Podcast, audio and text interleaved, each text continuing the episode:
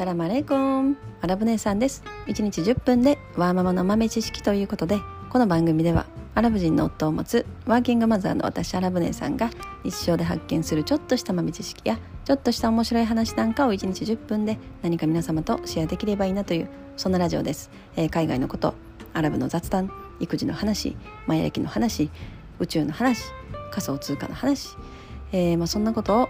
えー、ペラペラと喋ってるラジオです。はい、えー、皆様、えー、毎日聞いてくださりありがとうございます。もうなんか今日は久々にお昼頃今お昼前に録音してるんですけれども、まあ、大体、えー、配信する前の日に録音してることが多いですね朝歩いてる時だったりとかなので今ちょっとあのー、1時間ぐらいあの朝朝散歩するか夕方散歩するかするんですけどやっぱね毎日1時間とか歩き出すともう本当あのお腹すくんですよね。もうこれびっくりすることに。もう以前はね、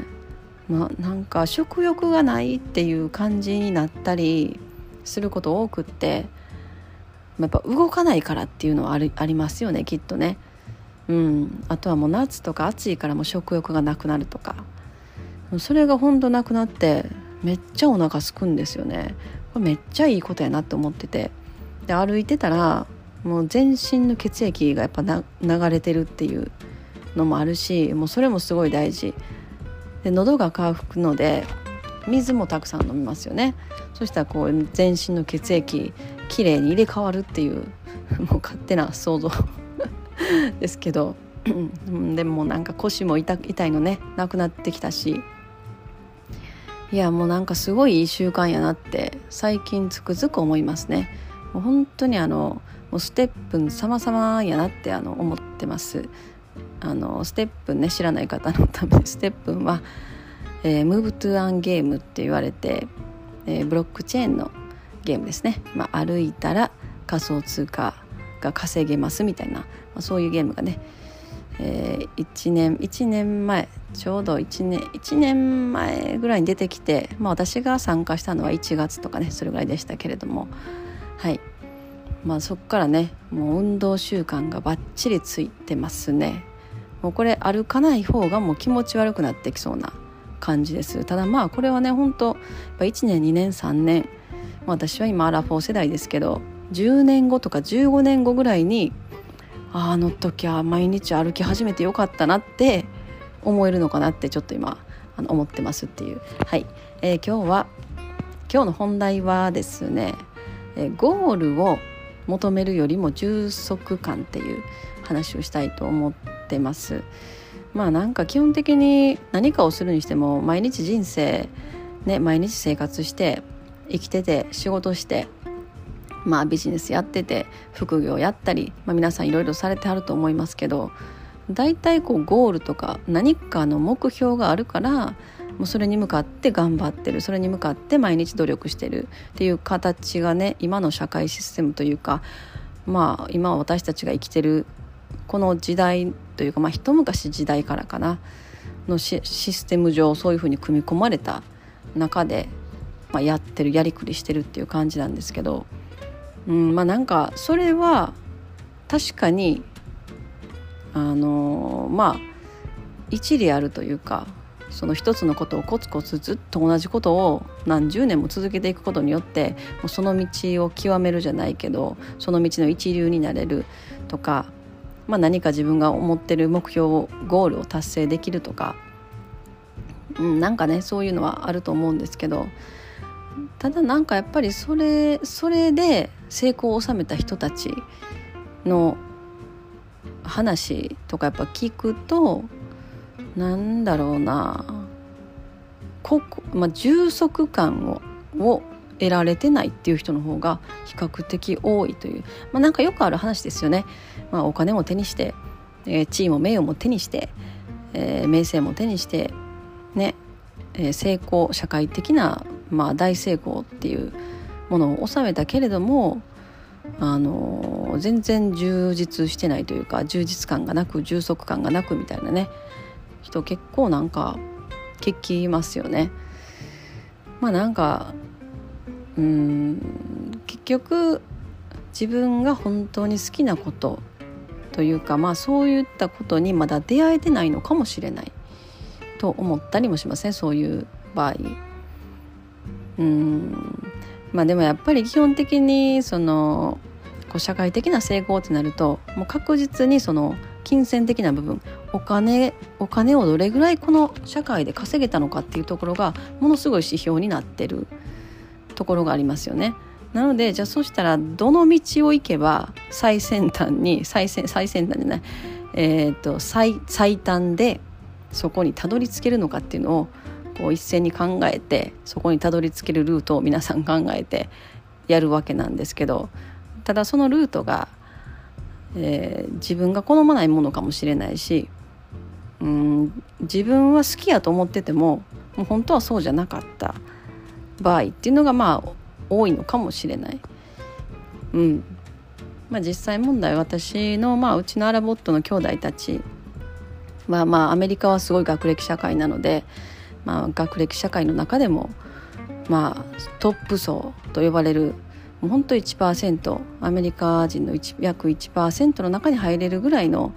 まあ、学歴を持って、まあ、医者になるとかな、ね、してはりますけど別にその仕事は好きじゃないって口揃えて言うんですよね。別に好きじゃないし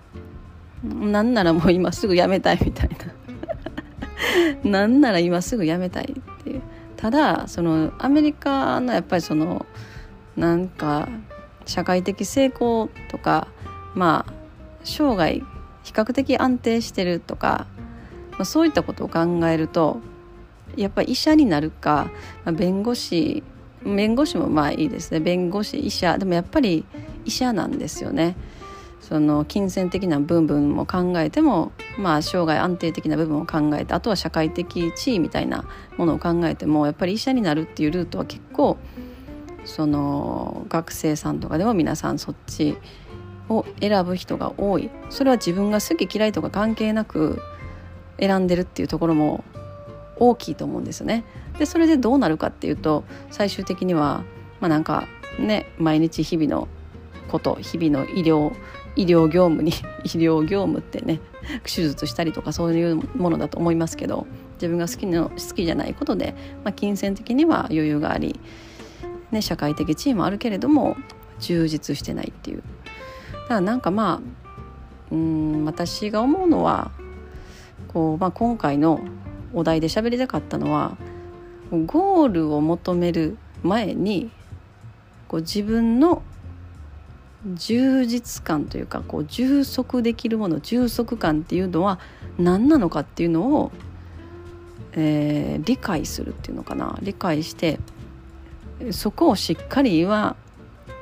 もうやるというかもうそこそこだけあのちゃんとしちゃんとしたらいいというかもうそこを大事に一番大事にしないといけないところかなってすごい思いますね。うん、なんかあるじゃないですか。なんかこうなんかわからないけどこれをやってる時すごい充実感感じるなみたいなこと。多分そこに全てのヒントがあるというか。だから子どもたちもその学校に通って学歴社会のシステムに組み込まれて、まあ、今うちの娘たち小学生ですけれどもそういうところに組み込まれることによってやっぱもうすごいそのその本人自体が皆さん個々それぞれ持つ可能性とか視野をもう一気に小さいところに狭めてるっていう感じがしますね。まあ、やっぱ学校とか学歴社会のシステムの中だとみんな同じスタートラインに立って同じものを勉強して、えー、その中で誰が一番できるかなっていうなんかそんな競争みたいなね感じじゃないですか。だからうんすごいその幅が狭いというかこのできる範囲の幅だからたまたまそれが得意な子がその中にいたらもうその子はラッキーみたいな感じになりますよねもうその子はラッキーで あの競争に勝つみたいなだからなんかそそこに組み込まれるのがものすごく違和感を感じるという話なんですよね私は。なんかうんまあ、これまで私たちはね昭和生まれだしもう昭和の時代なんてほんとそんな感じじゃないですか。もう小学校とか中学校とかでもなんか一人だけいっつもあの子違うことやってんなとかなんかそういう子いたじゃないですか。そういうことやっぱそういうふうになるっていうか結構私もそんなタイプだったんでうちの娘たちも漏れなくそんな感じなんですよね。だから結構ちょっと今すごいいろいろ考えててうん。何かこうゴールを持たせるっていうのは良くないなってやっぱ思いますよね。うん、それでこう充実感。何か別にそれがお金とつながってるとか将来それをやることによってお金をたくさん稼げるからとか生活に困らないとか、えー、生涯安定して職を得られるからとか。なんかそういうのは一切もう消去した方がいいなってちょっと思ってますね。まあ、もちろんやっぱりねうん、まあ、この社会においてお金がないと何もできないしやっぱりお金必要ですけどうんやっぱそれよりもうん充足感心の充足感というかその子がそれをやってて心地よいことそれをもっともっとこうやらせてあげたいし、うん、そこをサポートしてあげたいと思いますよね。うん、そしたらまあそれでね別にそれが何か直接的に将来お金を儲けれることにつながらないそれはそれでいいと思うんですよね。うん、まあ普通に食べていけたらそれでいいと思うのでうんなんかなんかこう学校のシステムがすごいやっぱ時代が変わってきてるのにうんなんかまだまだ変わってないなっていうのをすごく違和感を感じるっていう感じですね。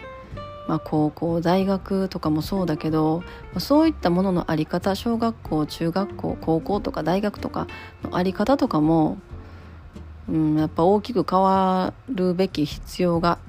出てきてるんじゃないかなと思いますね。うん、もうだって多分そういう何て言うのかな